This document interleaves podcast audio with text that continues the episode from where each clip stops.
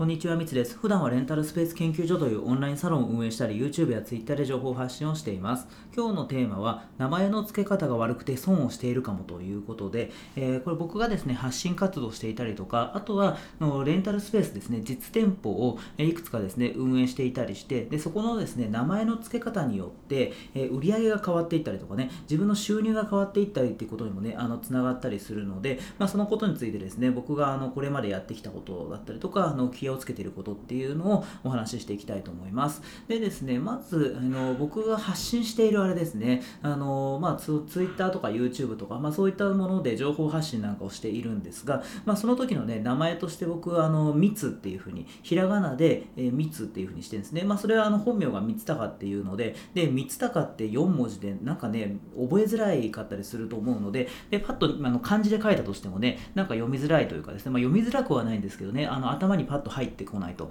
でもその「つ」って2文字でひらがなだったら、まあ、誰でもそれは読めるしであの呼びやすいですよ「つさん」とかって言ってね。でそういう形を思ったので僕はひらがなで「えー、つ」っていうふうに、えー、2文字にしているんですね。でこれがですね結構ねツイッターとか、まあ、そういうのを見ていると、まあ、いろんなね皆さん名前はあるんですがめちゃめちゃね長い、えー、長ったらしい名前だったりとかあとはまあ漢字でねそのまあ本名なのかもしれないけど漢字でそういうね書かれていてえこれなんて読むのかなとかね、えー、いうことだったりとかあとはその英語で書かれていてちょっと今すいませんあの上で掃除機かけててねあのうるさいかもしれないですけどすいません。で,、えー、でそれであの英語とかだとねかっこいいかもしれないけど読みづらいとかあとはそのツイッターだったら、えー、何々さんみたいな感じでねあの言う時に僕だったらねミッツさんって言われてんでミッツってね別にパッてねあのスマホでもねパソコンでもパッて入力できると思うんですけど、えー、英語でねなんか変にね書かれてて長たい人とねその英語で〇〇さんってね書くのは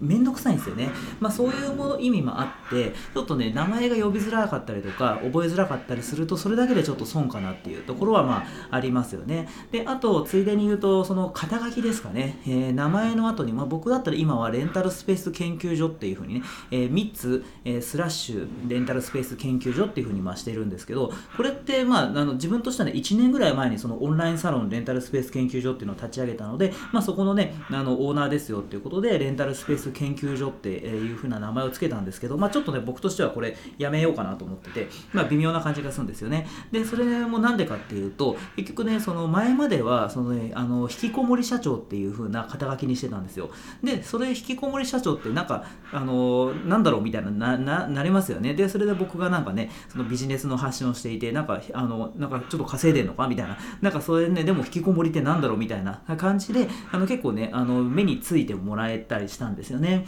でもですねそこからまあちょっとね引きこもりじゃなくなってきてだんだんちょっとね外に出るようにもなってきてでそれでねあの、まあ、レンタルスペース研究所も立ち上げたのでそっちに切り替えましたと。ただ、えー、ですねあの正直そのツイッターとかでね、まあ、レンタルスペースをに興味がある人だったら僕のねレンタルスペース研究所って何だって見るかもしれないけどそんなレンタルスペースに興味がある人っていないんですよね。まあいないというか厳密にはまあその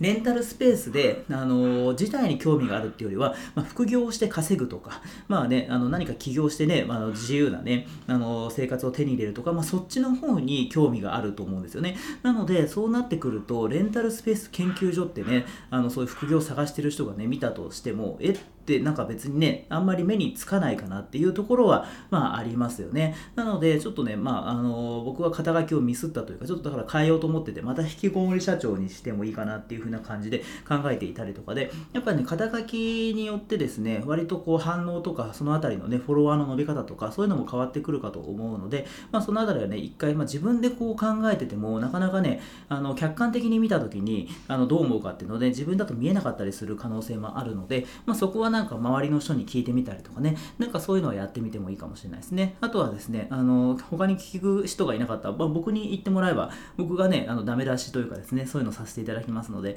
まあなんかね、あの、あれば、あと、あの、まあ、Twitter のね、DM でもいいんでいただければ、あの、見ますんでっていうところですかね。でですね、あと、その、まあ、発信について、僕が発信でね、こういうふうに、あの、自分の名前でやってるっていうのは、まあ、お話ししましたけど、あとね、あの、もう一つ言うと、店舗の名前ですね。えー、僕はレンタルスペースですですねそれを運営していてで最近はですねあの撮影のスタジオっていうのをね作っていたりするんですね。でそういった時に結構ねその撮影スタジオの、えポータルサイトみたいなね撮影スタジオがいっぱい並んでいるサイトとかにも僕は掲載をしていてですねそこの名前の付け方がね結構みんなそれぞれだなっていうので、えー、例えばですねなんか英語でねあのなんかフランス語みたいな感じで何々なんかあのわかんないですけどねなんかあの読め読めないねカタカナ英語か、えー、そういうので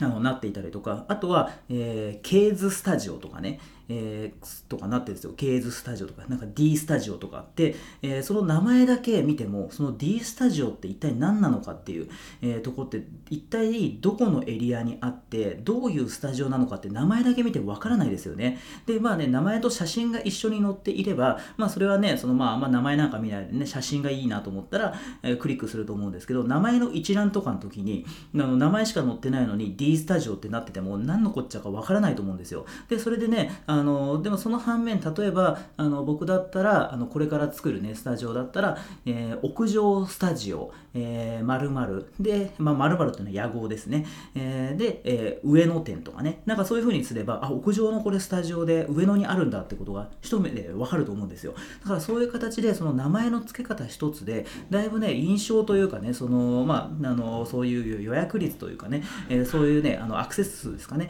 まあ、そういうところにもねつながってくるかと思うのでなんかねかっこいい名前をねつけるのはなんかいいとは思うんですけどただやっぱりねあの分かりづらい。あと特に撮影スタジオだとその野号が英語だったりすることが多いんですけどまあそれはね全然いいと思うんですがその英語がね読みづらいとかまあそういうこともね結構あったりするんでそれだとねちょっと損をしちゃうかなっていうふうに思うのでまあねあのー、そのあたりまああのかっこ悪いのはちょっとあれですけど読みやすい。まあそういう覚えやすい名前っていうのがすごいねいいんじゃないかなっていうふうに思ったのでこういう話をさせていただきました。ということでですね今今回ですね名前の付け方が悪くて損をしているかもというテーマでお話をさせていただきました、え、今回も最後まで聞いてくださって本当にありがとうございました。